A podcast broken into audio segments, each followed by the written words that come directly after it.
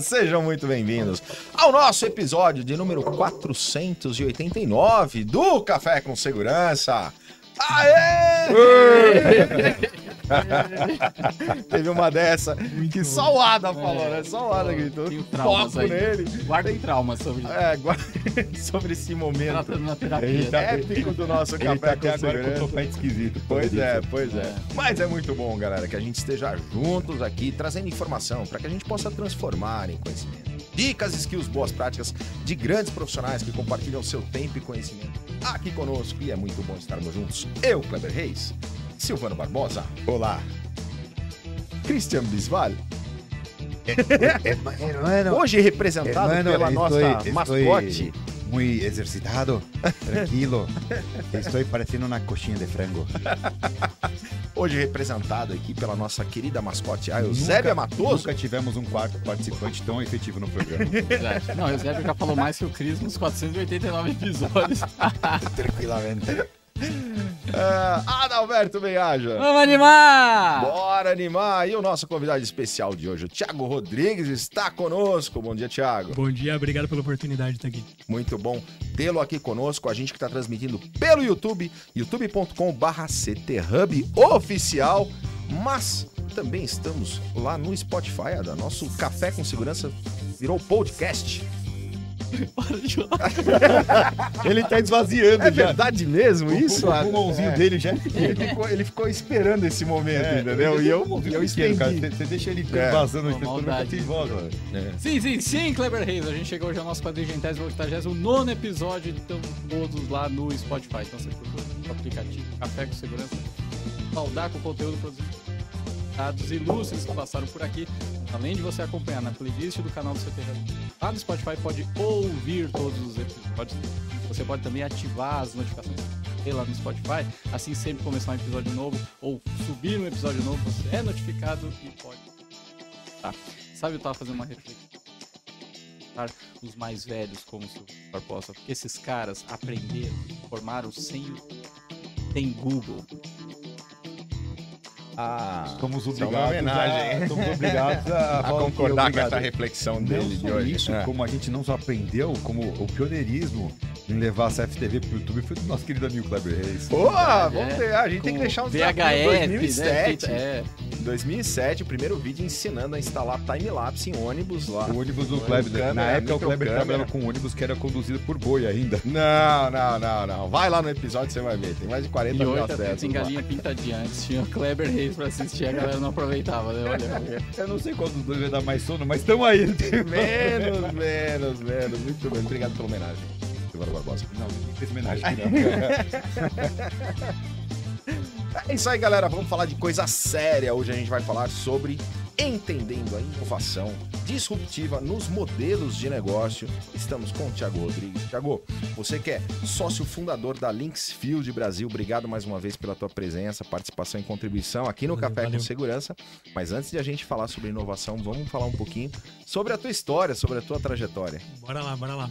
Obrigado, Eu então. queria saber, uma pergunta importante, pertinente, né? Eu queria saber Sim. qual o seu grau de parentesco com o Renato Buiu. Zero. Silêncio. Vai Não, falar que, vai que falar que não. Constrangedor, Vai falar que né? não, não. Não, não! O público Não, não. Tá bom, Silvano, tá bom, tá bom. Caraca. Ô, Christian, é, faz... Não, eu- nem Eusébio, Eusébio aparece. É, não. Thiago, Não, Entendedores entenderão. tua Ok, história. tá. Vamos lá, vamos lá. Até o final do episódio, quem sabe, eu vou, eu vou procurar uma É, a gente, semelhança. é, a gente. É, como a gente estava conversando aqui antes, é, sempre fui muito ligado na área de tecnologia, é, telecom de alguma forma também. É, meu primeiro, minha primeira experiência profissional foi vendendo Palm Tops lá em 2004, 2005. Então já entrei nesse mundo de tec- tecnologia, né? Sempre tive ligado nisso. A gente tava falando aqui do Telinha primeiro... P&B, né? Sim, preto e branco. Nossa, ele achou uma foto aqui, mas É o Renato é. Tá bom, Não, tá bom, Silvano, tá bom, tá bom. Concordo. É, Concordo.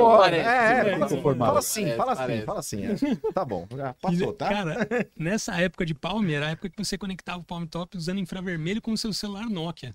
né? Então, a gente tá falando de muito tempo em que que a, a tecnologia ela, ela funcionava muito mal. Né? Ela resolvia alguns problemas, não resolvia todos, enfim.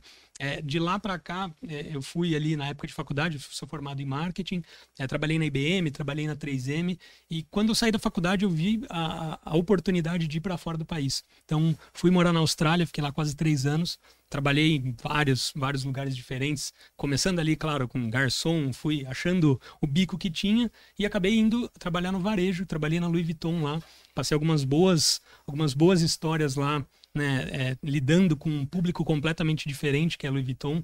É, e acho que o grande aprendizado né, se resume profissionalmente lá é, a você não julgar as pessoas, né? Então, você estando dentro de uma, de uma Louis Vuitton em que você fala de bolsas de milhares de dólares, é, aconteceu uma vez comigo de conversar com um cliente e o cliente fala assim, poxa, muito bonita essa bolsa aqui e tal, e aí bota a luva, a bolsa era de couro de jacaré. A bolsa custava 20 mil dólares. Aí pega a bolsa tal, mostra para o cliente, o cliente olha, pô, muito legal, eu vou, eu viajo bastante. Aí eu falei, caramba, essa mala é muito grande.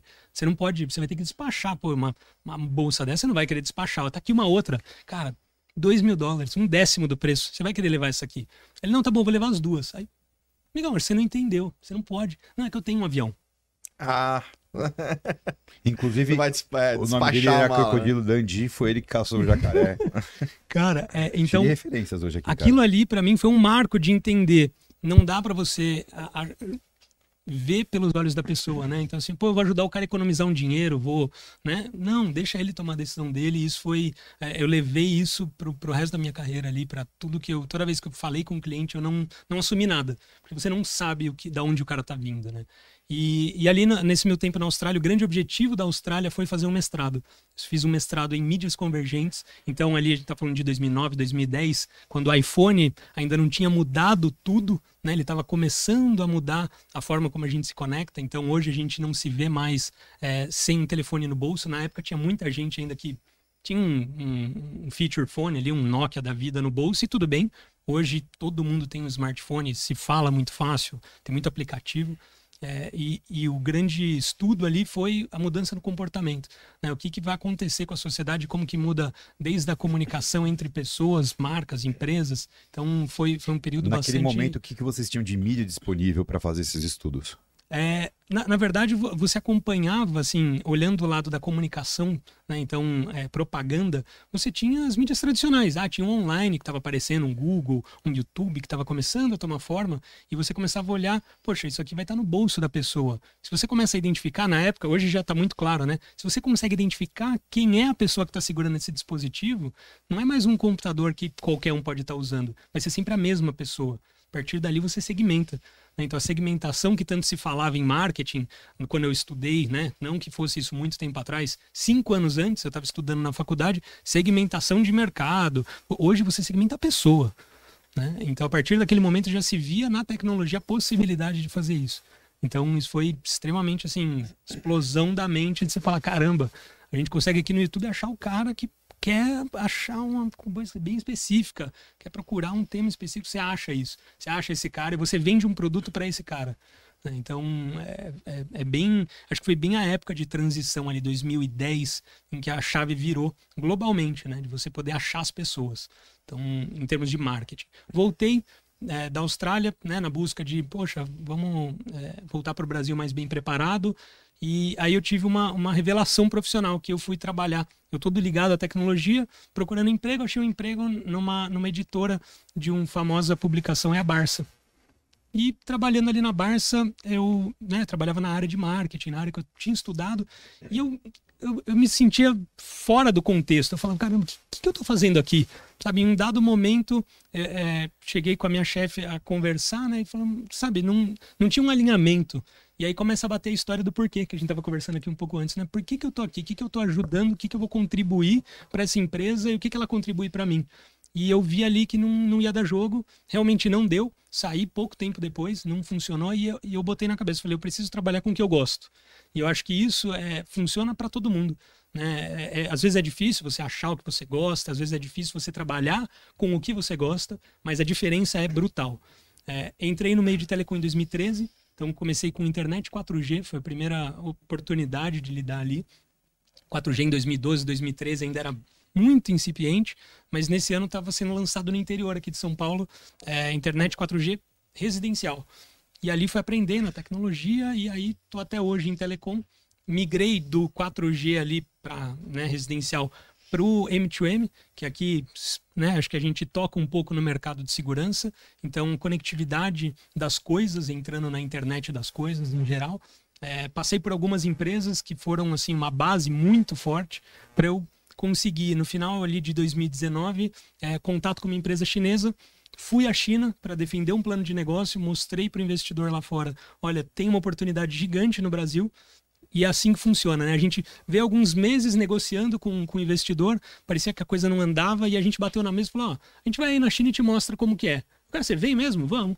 Fomos lá, mostramos o plano, cara, beleza. A gente, como assim, beleza? Não, beleza, pode ir. Vamos fazer. Vamos fazer. Voltamos para o Brasil com a missão de abrir a Linksfield, que é a empresa que eu estou hoje, que é uma MVNO, é uma operadora, então a gente fica abaixo da Vivo. Então, tudo que você pensar ali, da antena para trás, fica com a Linksfield. Né? Então, onde tem cobertura da Vivo, vai funcionar o nosso SIM card. Dali para trás a gente controla se o cara pagou a conta, se o cara tem plano de dados, né? Então tem todo o processo ali da operadora. E aí a gente atua nos mais diversos mercados né, de internet das coisas, o grande mercado brasileiro, que é o mercado de rastreamento, mercado de segurança eletrônica, meios de pagamentos, enfim. Aí uma infinidade de coisas. E aqui estamos. Muito bom. É legal quando você fala da, do, do case da Louis Vuitton, que fala sobre resolver dor do cliente de fato, né? Só que uhum. para resolver a dor do cliente, a gente tem uma grande dificuldade que é entender a dor do cliente, né? Isso. Nesse caso, era a dor do cliente não era. Ele não tinha. Ele estava preocupado. Dinheiro não era o problema dele, né? E a dor dele não era problema em despachar. Em despachar. Isso, isso é importante. E aí, quando você fala na questão do marketing, você conseguir, com a tecnologia, com as mídias digitais, você, com as plataformas digitais, você entender e direto na pessoa que está procurando isso, isso e isso, uhum. é de alguma forma você conseguir achar qual é a dor de fato dele, sim, né? Sim. O quanto a tecnologia é, é, sabendo o quanto as pessoas usam a tecnologia com esse fim, uhum. porque às vezes eu vejo o pessoal usar a tecnologia só porque é bonito falar que tem tecnologia, né? Perfeito. né? E, e, e, o quanto e como você entende que a gente tem que fazer para usar a tecnologia para isso, para identificar de, exatamente qual é a dor do cliente. Pode ser que depois até resolver a dor dele também precisa de tecnologia. Sim. Mas se a gente conseguir usar para saber a dor dele de fato. Identificar a dor, a né? identificar a dor dele de fato, não adianta ter produtos, não adianta ter uma mega câmera, mas se esse problema do cliente não for esse, não tem para que ter. Até, ele, ele, não vai Até voltando ao que você falou do Louis Vuitton, a importância da gente sempre falar, né? E não pensar com, no, com, com o nosso bolso. Cliente, né? Com o nosso bolso. É, isso é né? Então, diz diretamente com relação a isso também. E hoje, como você falou, a gente tem tantos dados das pessoas que você consegue até ter uma noção muito apurada do bolso da pessoa. Sim, o bolso é, já não é um mistério. O bolso já não é um mistério, né? O cara tem dinheiro para comprar ou não. A gente falou agora há pouco, né? Ah, o mercado tá comprando um negócio que custa 100. De repente eu quero lançar um que custa 20 mil. É, só, que, só que assim, além do bolso dele, né? Só uhum. você tem o quanto dói nele. Porque Isso. assim, às vezes, não era o problema o dinheiro de comprar a bolsa. Não. O problema é, pô, mas se não me incomoda não ter a bolsa, eu não vou sair comprando só porque eu tenho dinheiro. Isso. Então acho que tem a relação de você olhar o, seu, o bolso do cliente, mas você olhar o quanto o seu produto resolve a dor dele. Porque quanto maior é a dor dele e o seu produto mais resolve essa dor, Sim. mais faz sentido ele desembolsar o máximo de dinheiro possível para é resolver aquela dor, né? Tanto que nesse caso da Louis Vuitton é interessante que é, ela é um exemplo é, meio fora da realidade, porque a Louis Vuitton ela resolve o problema básico, por exemplo, de você transportar coisas, né? Então, ah, era uma mala, o cara, o cara queria transportar, transportar ali coisas. a roupa dele, beleza. Ele podia transportar com uma mala de 100, uma mala de mil e uma mala de 20 mil. Ele escolheu de 20 mil porque ele tinha. Pô, a sacolinha de mercado, ah. que é de graça, vai no mercado Perfeito. e pega uma. É, mas o grande ponto dele ali era ele, ele tinha acesso à, à coisa, ele tinha o problema, a dor. O ponto que você falou é muito importante. Tanto que ele levou as duas malas. Ele levou a de 20 mil e ele levou a que eu vendi para ele porque ele gostou. Porque as funcionalidades da mala que eu vendi, a rodinha era melhor, bolsinha, não sei o que lá. E ele, putz, essa aqui é realmente boa, vou levar as duas. A portabilidade. A né? portabilidade, porque a, a, outra era meio desengonçada, a mala, não era, não era própria para uma viagem de avião.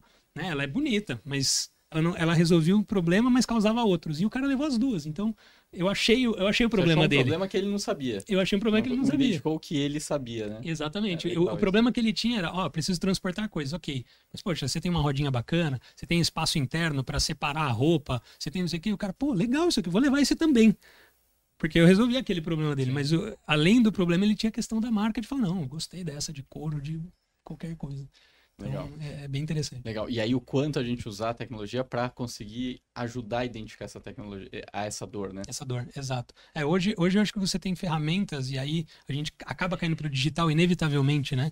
De você filtrar as pessoas hoje em site, em aplicativo, o que quer que você entre rapidamente, você clica num produto, ele já te puxa outro, um melhor, um pior, um parecido, marca diferente, cor diferente, feature diferente, e ele vai tentando te, né, te guiar e te ajudar, né? As aplicações estão tentando te ajudar.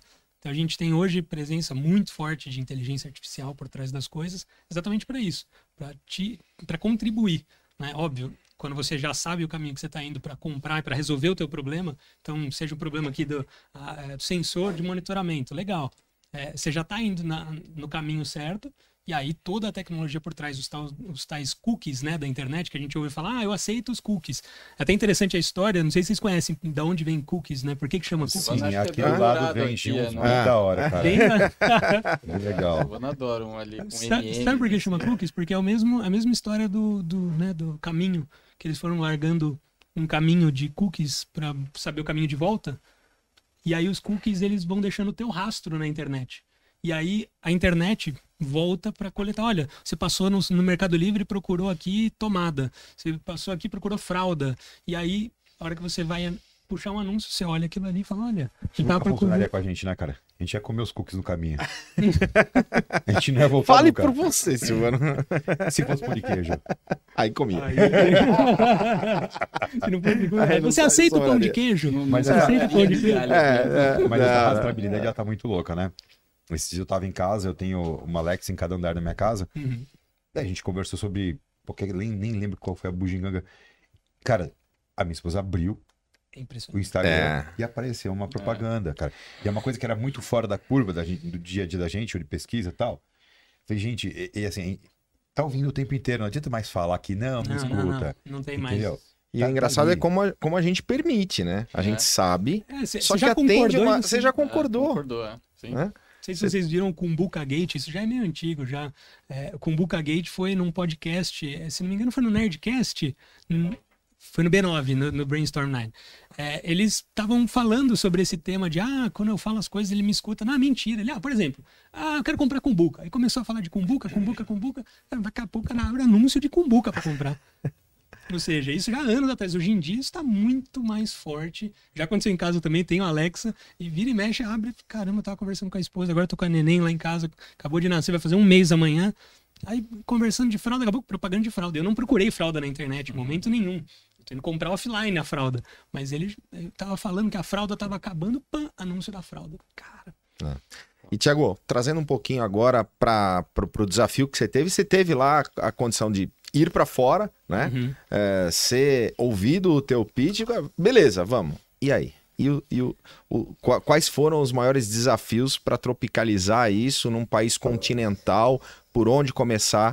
O que, que você pode falar um pouquinho da tua história que possa contribuir para os empreendedores que estão assistindo sim, esse sim. Café com Segurança? É ex- extremamente relevante, assim, acho que tem, tem, tem vários aprendizados ao longo do caminho, né, que você vai acumulando, mas o primeiro grande desafio é ter um alinhamento de propósito, né? Então, lá fora, o, o pessoal que a gente lida hoje em dia, eles têm uma clareza do que eles querem globalmente.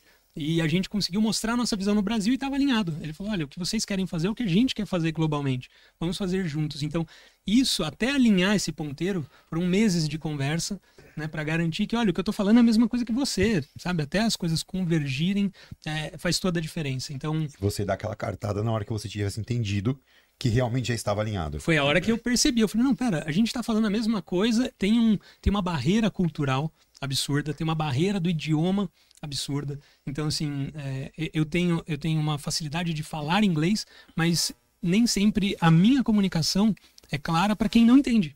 Né? Então, é, você tem que considerar essa barreira até antes de começar tudo isso. Se, se você está lidando com um público estrangeiro, você pode ter a barreira daqui para lá, mas tem a barreira de lá para cá. E aí, quando se fala de China, principalmente, que é a nossa matriz, é, você tem uma barreira cultural também muito grande. Então, pensa que não é só o jeito que o cara fala que é diferente, é o jeito que ele escreve é diferente, o jeito que ele pensa, o jeito que ele raciocina. Então, você tem que levar tudo isso em conta para, por exemplo, eu já vi pessoas que entraram na empresa e queriam se comunicar com, com o pessoal lá de fora.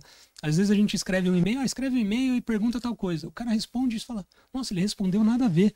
Então, essa comunicação básica é super difícil e você tem que dar dois níveis abaixo né, da complexidade que a gente lida com a nossa comunicação aqui. Então, a comunicação, acho que é o primeiro grande ponto, assim. Isso tem que estar alinhado. Você tem que ter a clareza no que você fala, no que você faz e no que você quer transmitir para o cara do outro lado.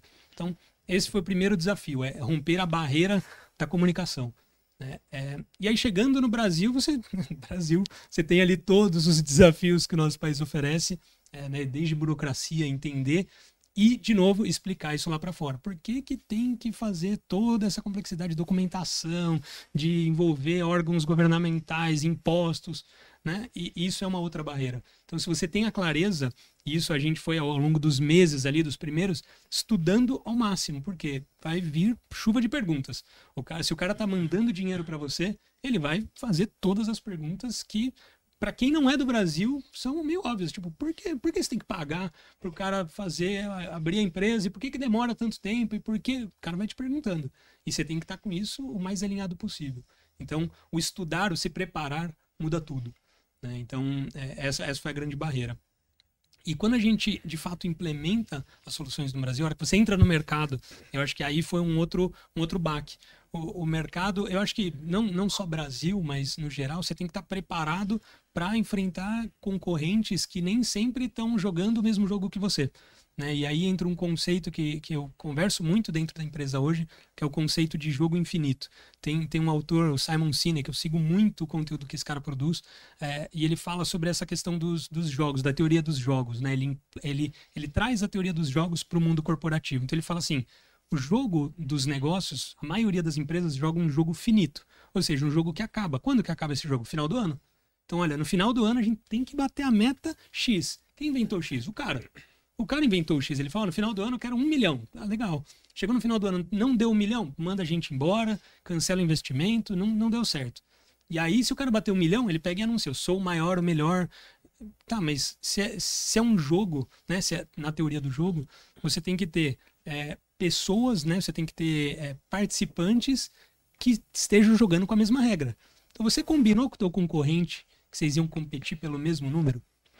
E aí você está ganhando de quem realmente? Então essa concorrência ela não existe na prática. E aí ele traz o jogo infinito, que é as empresas têm que jogar para continuar jogando. Então, a hora que você pega empresas que concorrem por um resultado de curto prazo e outras que estão aí para continuar jogando, você tem. É, é, até difícil de você concorrer. Né? Então, isso, Comparar, isso é um ponto... né? Comparar. É difícil a comparação. O cara tá correndo é. 15K, o outro 5K, o outro de 100 metros, né? O outro de 100 metros, é, mas é uma diferença no resultado final muito legal sobre isso, porque, por exemplo, eu acompanho a indústria de polímero, né? Sim, sim. Importação de polímero para injeção termoplástico e tudo mais. E num determinado momento tinha uma empresa que mandava aqui no Brasil, nisso largamente, uma segunda, terceira colocada ali, mas com uma distância grande. Quando veio a crise de 2008, o pessoal jogando o jogo finito, começou a cortar pessoal. Corta investimentos, corta, porque olha, não corta bateu estoque, a meta. Corta estoque, corta tudo. A, essa, a, que era a terceira colocada na época, manteve 100% da equipe, se manteve estocada durante todo o período quando houve a retomada, quem estava pronto para atender o mercado? Quem tinha pessoal treinado para atender o mercado? Essa empresa ela virou o jogo assim violentamente até há pouco tempo quando ela foi vendida, né, que eu acompanhei porque é de um amigo, ela estava assim 60% à frente da segunda colocada. Nossa. Entendeu? Tipo, então assim, ele sangrou durante três anos quase, mas o valor de venda da empresa dele foi um absurdo depois. Sim. Porque é, é, ele é, foi, foi um pouco do que aconteceu com a própria Magalu, né?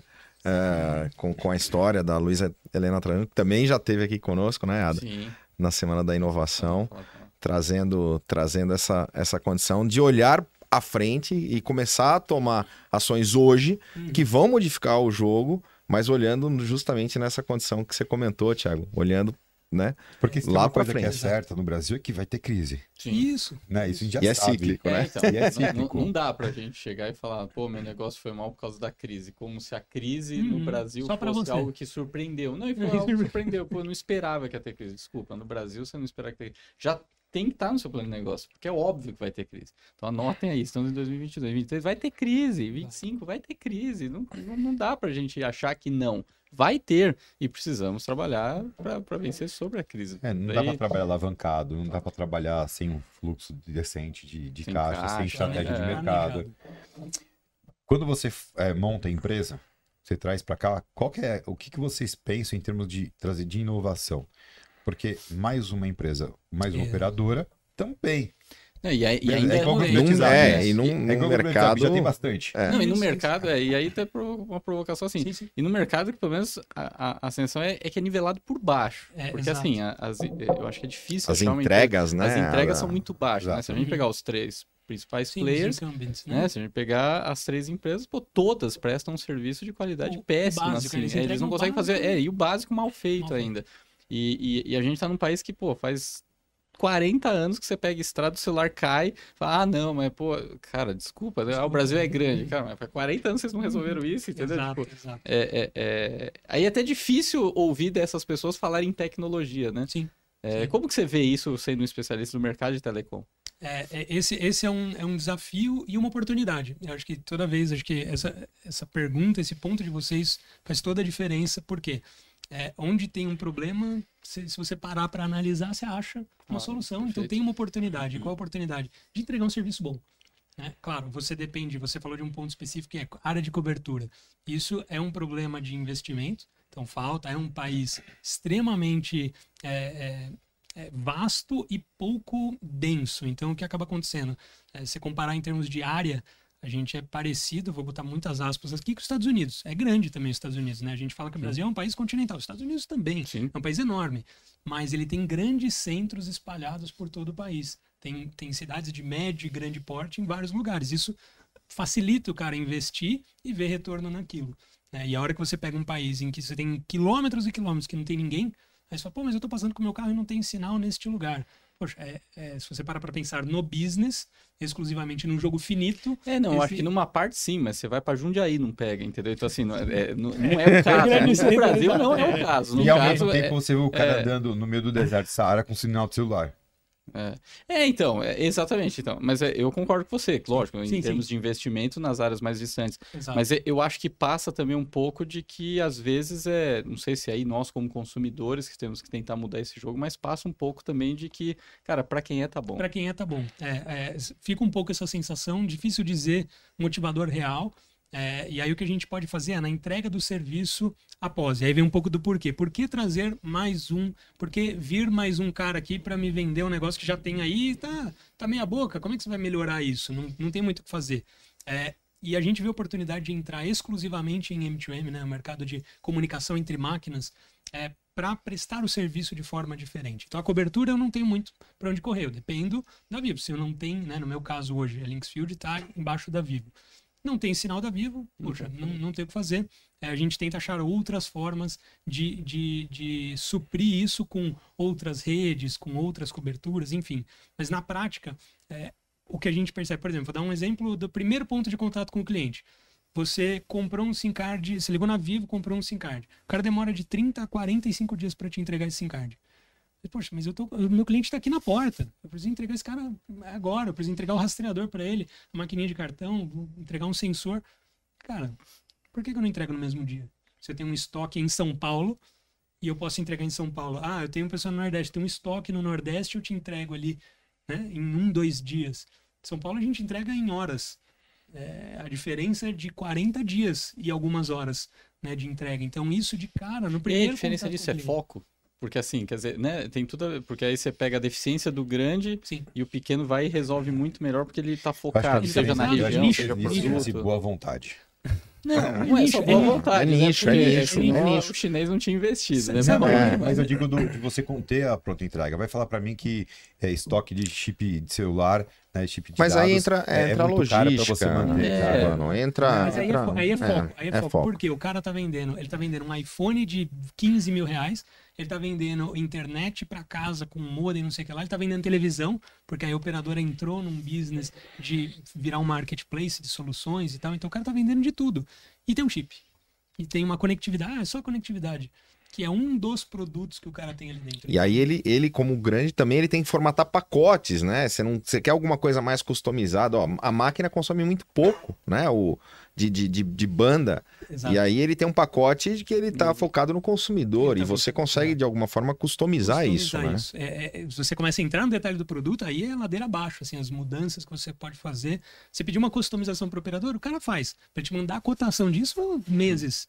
para você saber quanto custa esse negócio diferente que você está pedindo. Então, isso é muito maluco. Mas o porquê, eu, eu gosto de responder isso porque é um ponto que para a gente começa a apresentação da empresa da seguinte forma. Por que, que a gente veio? A gente veio para inovar. E você fala, nossa, mas como é que você vai inovar se você depende da operadora?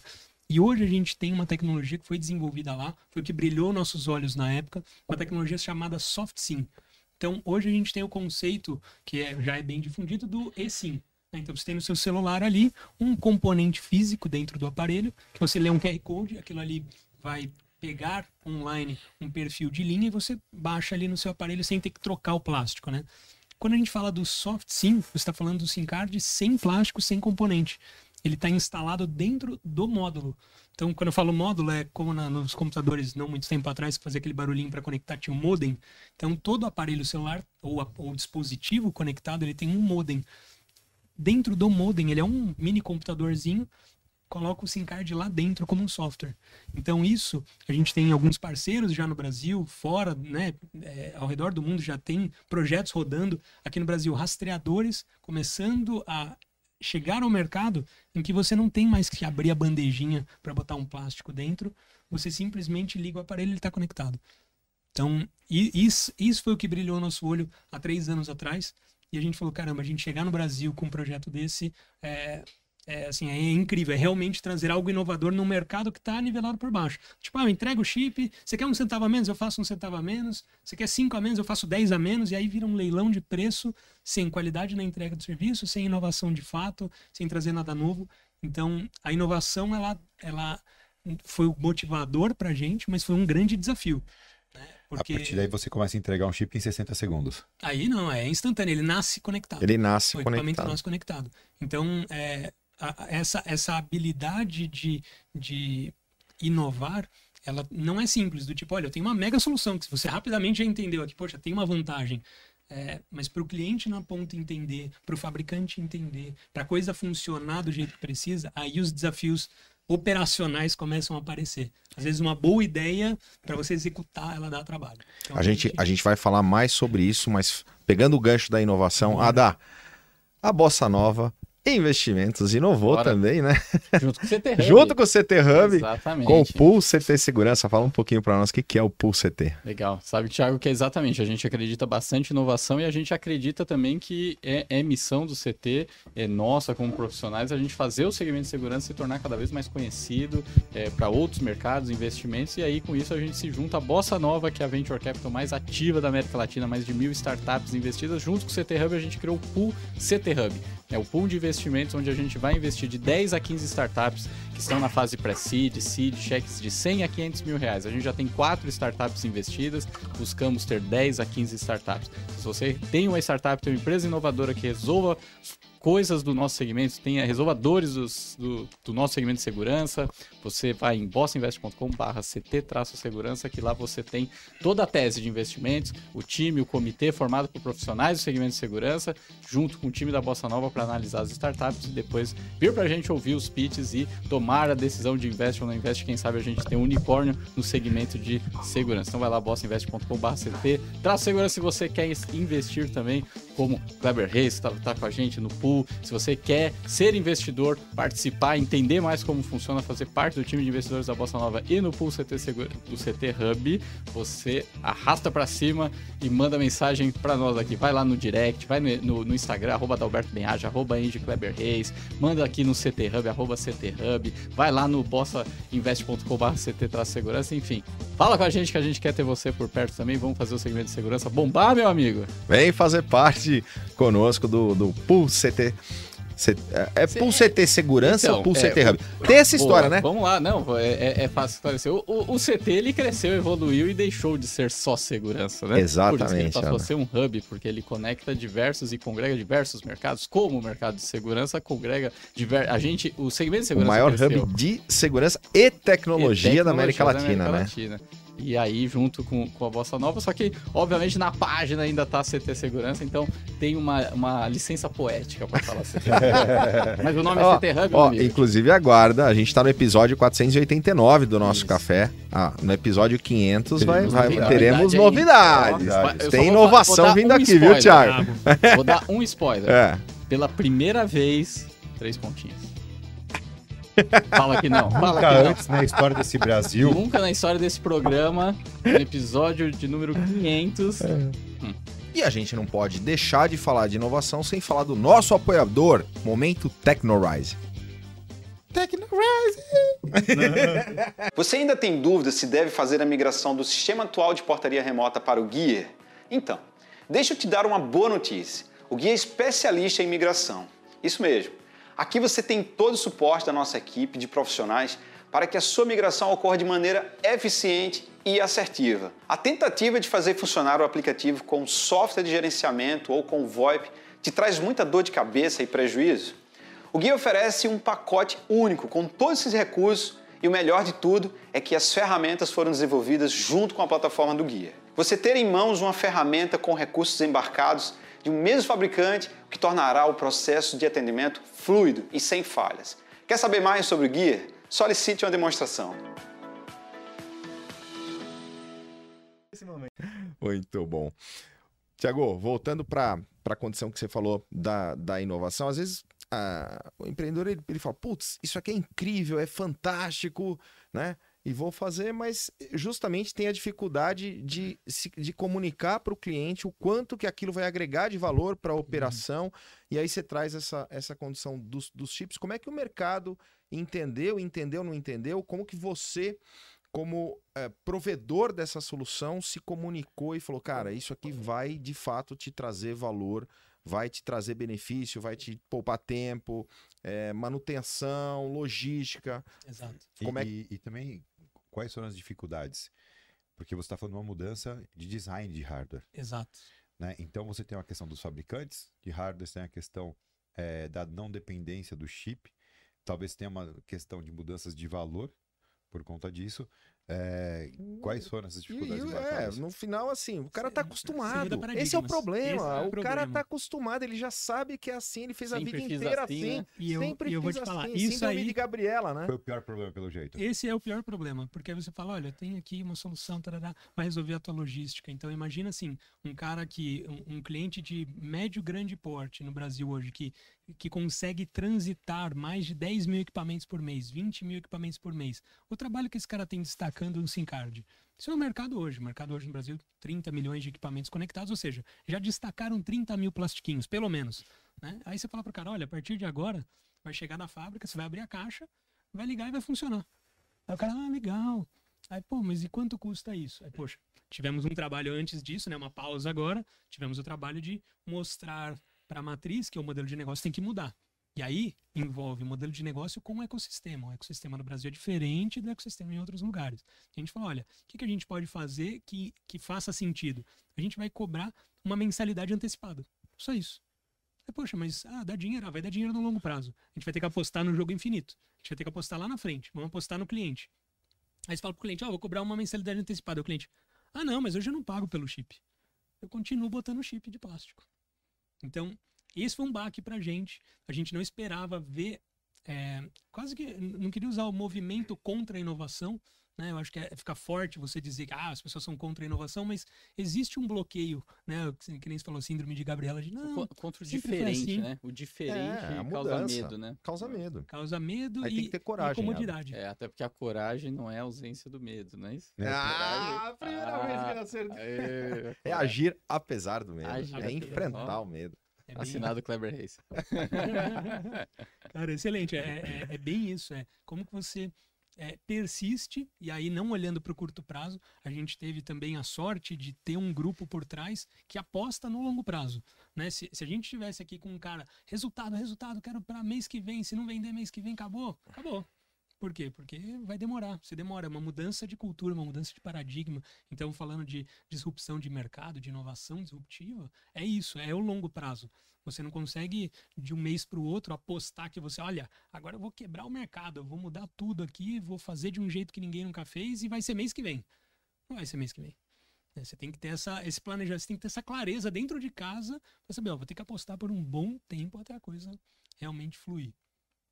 É, e às vezes estimar esse quanto tempo é o Isso é grande é difícil, desafio é, do, do, gestor. É e aí é tentativa e erro, né? E ajustar o, o rumo de acordo com o ritmo do hum. que as coisas vão acontecendo. Sim. É, um exemplo que, que tem aqui dentro de casa, é, temos um parceiro aqui, BWS fazendo rastreadores com a gente, a gente está nesse projeto. BWS que estará conosco também num Sim, Café com Segurança. É, próximo episódio. Exato. E, e a gente está com um projeto com eles para a implantação do SoftSync, ou seja, equipamento sem o SIM card dentro. A gente falou, nossa, questão de dois, três meses, e aí você já cria todo aquele conceito ali de como vai ser o lançamento logo mais, a qualquer momento. Não, pera só mais um pouco, não, calma, tem mais uma alteraçãozinha a fazer, e isso aí vai, vai indo, vai indo, de repente passou mais de ano. Passou mais de um ano. A gente fez aniversário, até brinquei, fizemos aniversário do projeto. Tá ficando cada vez melhor, tem a parte boa, se aproveita para ir deixando o produto cada vez mais maduro. Mas, por outro lado, a expectativa, a frustração, você lidar com a frustração do investidor também. Né? Você tem a sua como executor da, da, da missão, mas você tem o do cara ali por trás, tipo, oh, tô botando dinheiro, mas mais dinheiro, mas isso vai sair mesmo, isso vai dar certo. E, e, e aquela história do, da comunicação e do alinhamento do objetivo lá atrás é o que vai fazer a diferença nesse momento. Do cara olhar e falar: você está indo no caminho. Não está acontecendo, mas vai acontecer. Vamos continuar. Segue aí. Vamos fazer a coisa acontecer. É, falando da tecnologia em si, né? É, a gente trabalha com várias frequências diferentes, né? Uhum. Você entrega qualquer uma das frequências que uma telefonia móvel entrega? Isso, é, é, a parte de frequência, isso é um ponto bem importante. É, é a mesma coisa do SIM card plástico. Então, o SIM card, ele não é um limitador, não é o SIM card que procura a rede, não é o SIM card que conecta no 5G, não é o SIM card que conecta no 2G. Quem conecta é o equipamento, é o modem. Então, é, a partir do momento que você tem um modem que é 4G, um modem que é 2G, esse cara que vai ser a, a porta de entrada. Que a analogia que a gente faz é o SIM card, como a gente conhece hoje, ele é o crachá para entrada na rede. Então, quem faz o approach, quem chega ali, quem chega na catraca é o equipamento. Quem vai permitir o acesso ou não é o, é o crachá. Então, o teu equipamento vai dar a credencial para a rede te autorizar. E aí, a frequência que você usar aqui no Brasil, se o equipamento estiver homologado e usar toda a frequência bonitinha, ele vai, ele vai acessar. Uma pergunta que às vezes surge é: ah, funciona no CATM? Funciona, se o equipamento funcionar. Funciona é RB. Uma pergunta: funciona no CATM? É, funciona. Legal. Segunda pergunta, o que é o KTM? legal, ah, Essa é uma dificuldade também de comunicação, porque Sim. às vezes até... É, é tão óbvio para mim o que é KTM, É, né? então, é Quando a mesma coisa do M2M. Você né? que é carteado, é. carteado, não sei, deve ser uma... É, uma vamos lá, o que, o, que é o, o que é o KTM? É, vocês já ouviram, obviamente, 2, 3, 4G, a gente está indo para o 5G, estão implantando. O nome técnico dessas tecnologias, né, o 4G é o LTE. Vocês já devem ter visto no celular de vocês, LTE, às vezes com né, escritinho ali em cima. É Long Term Evolution, é uma, uma tecnologia de evolução de longo prazo. O que, que esses caras fizeram? Há quase 10 anos atrás, quando lançaram o 4G, ele era bom e hoje ele é melhor. Como ele é melhor? Ele foi evoluindo por causa da forma como a tecnologia foi construída. Então ela tinha categorias. Ela lançou na CAT 1, categoria 1, conectava 10 megabits por segundo, uma velocidade que era boa para a época. Hoje a gente já está chegando no gigabit. E aí a gente já está entrando na, na, no 5G, que aí começa a passar do gigabit, ou seja, é muito mais rápido do que a gente tem em casa muitas vezes, né, com fibra. Então, ao longo desses CAT 1, CAT 5, CAT 18, a gente está falando aqui de aparelhos novos que acabaram de ser lançados, esses caras estão no CAT 23, CAT 21, super rápido. Tá, e o que, que isso importa para minha empresa, né? E aonde entra o CAT-M? Quando, quando eles desenvolveram essa tecnologia, estava se falando muito do IoT. Lembra que falavam dos bilhões de equipamentos, trilhões de equipamentos? Perceberam que um, um subcategoria desse LTE poderia ser focado para coisas. E aí quando a gente olha para equipamentos, por exemplo, de segurança, que vão ficar em uma área remota e precisam de uma bateria e não ligado na tomada, essa bateria tem que durar muito tempo. E a gente sabe hoje no nosso celular que a bateria não dura muito tempo, né? Se for iPhone. Se, menos ainda. Se for do 2G, ainda vai bem, né? Mas esses equipamentos, eles, é, eles sofrem por causa da rede, porque a rede é feita para equipamentos parrudos, como o celular. E a hora que você bota um sensor pequenininho, você tem que botar uma bateria gigante, porque ele não vai aguentar. E aí surgiu a categoria móvel, CAT-M. A versão móvel dentro do 4G. Então, aonde tem cobertura 4G, as operadoras estão começando a fazer o lançamento disso gradativo, né? atualizar o software da antena 4G para falar assim, olha, eu consigo me comunicar numa categoria móvel que vai gastar menos bateria, vai ser mais eficiente para o teu equipamento. Então, o tal do CAT-M é isso. Antes da pergunta final do Cris, que já está dando nosso horário, né? É, a gente sabe que a, o 2G vai terminar. Como é que as empresas de M2M vão migrar? Para onde elas vão migrar? O que, que você está vendo? Existe um desafio enorme no final do 2G. É, o 2G ruma para o fim, óbvio, porque você tem evolução. Então, 4G, evolução de longo prazo, o 2G não era feito para isso. Então, aos poucos, a rede vai se degradando até o momento de desligada. Não há clareza no Brasil ainda de quando isso vai acontecer. Lá fora, tem vários países que já desligaram, né? tiveram um planejamento, executaram, acabou o 2G, vamos embora, vida que segue. O Brasil está se estendendo. É um problema para quem está ainda investindo, né, seguindo ali no 2G e está criando um parque cada vez maior, é, a gente não vê isso no curto prazo, tá? Do tipo, olha, daqui um ano, daqui dois anos, se prepara que vai acabar tudo. Não, não, não tem essa clareza. O que vai acontecer é as redes começam a se juntar. Vocês vão começar a ouvir falar no tal do RAN sharing, que é, é o RAN é de Radio Area Network, ou seja, é, as antenas vão começar a ser compartilhadas. Então, é, lugares que, por exemplo, só tem cobertura da Vivo, elas vão começar a permitir que um celular, um chip da Claro, um chip da TIM, usem aquela antena. Por quê? Porque não tem mais nada.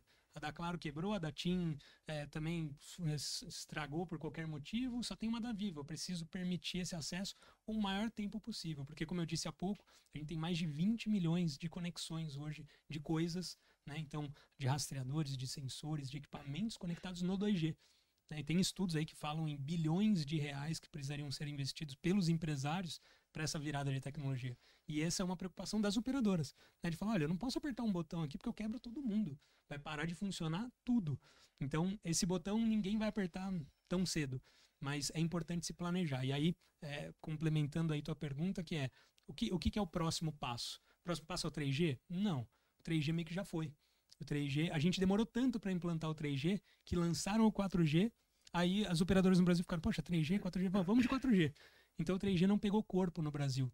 Então a gente, eu, eu vejo muito os equipamentos que hoje estão em 2G, as empresas que possam começar a se planejar, olhar para o 4G e não necessariamente o CAT-M, que eu comentei aqui, olhar para o CAT-1. Que o CAT-1 é a primeira categoria onde você tem módulos mais baratos, então você consegue comprar equipamentos com um custo cada vez mais acessível, e aí você começa a se planejar para essa virada e que vai ser de longo prazo né, tudo indica que ela será de longo prazo, porque a tecnologia foi feita para durar, independente do 5G ou do 6G, o 4G deve durar mais que o 2G, pela forma como ele foi concebido. Então, se, se, se eu pudesse dar uma mensagem assim de o que eu faço agora, né, olha para o 4G, começa a olhar para isso. É, ainda não é tempo de parar tudo, vamos mudar cavalo de pau aqui de estratégia, não. Segue como tá, porque ainda tem uma barreira de custo muito grande. Mas já fica de olho nisso, porque vai acontecer inevitavelmente. Muito legal. Pergunta do Christian Visval, Adalberto Benha. Hermano, nós queremos falar contigo como é possível. Quem pra... quiser entrar em contato contigo. Bora para falar. Ele traduz aqui. Ah, é, é, é importante, eu não falo espanhol. É... Nem, é... nem ele. É, bom, tô, tô, tô, no LinkedIn, Thiago Paulino Rodrigues. É, a gente tem nosso site lá, linksfield.com.br. É, a gente tem um formulário lá. Para quem quiser conhecer uma coisa que a gente fez pela Linksfield, tá? É, lá no nosso site tem um banner. Você vai ver, experimente um SIM card da Linksfield com um ano grátis. A gente está dando essa, essa, vamos dizer, de lambuja né, para o mercado, falando assim: olha, você quer conhecer um negócio realmente diferente? Se cadastra aqui um chip M2M por um ano grátis. É, isso vai dar, pelo menos esse primeiro contato que eu comentei, que já é diferente do da operadora, eu já consigo mostrar para os clientes. Então, entra lá, linksfield.com.br. Estamos é, no Twitter, no Twitter acaba não usando muito, Instagram também não, redes sociais eu fui eu fui saindo, conforme eles foram me escutando, eu fui saindo das redes sociais. LinkedIn ainda tô Mas lá. Mas tá lá no LinkedIn. LinkedIn, consegue me achar lá. Muito legal, Tiago. Mais uma vez, super obrigado pela tua presença, participação e contribuição aqui no nosso Café com Segurança. Esse foi o nosso episódio de número 489, galera. Valeu! Valeu! Valeu!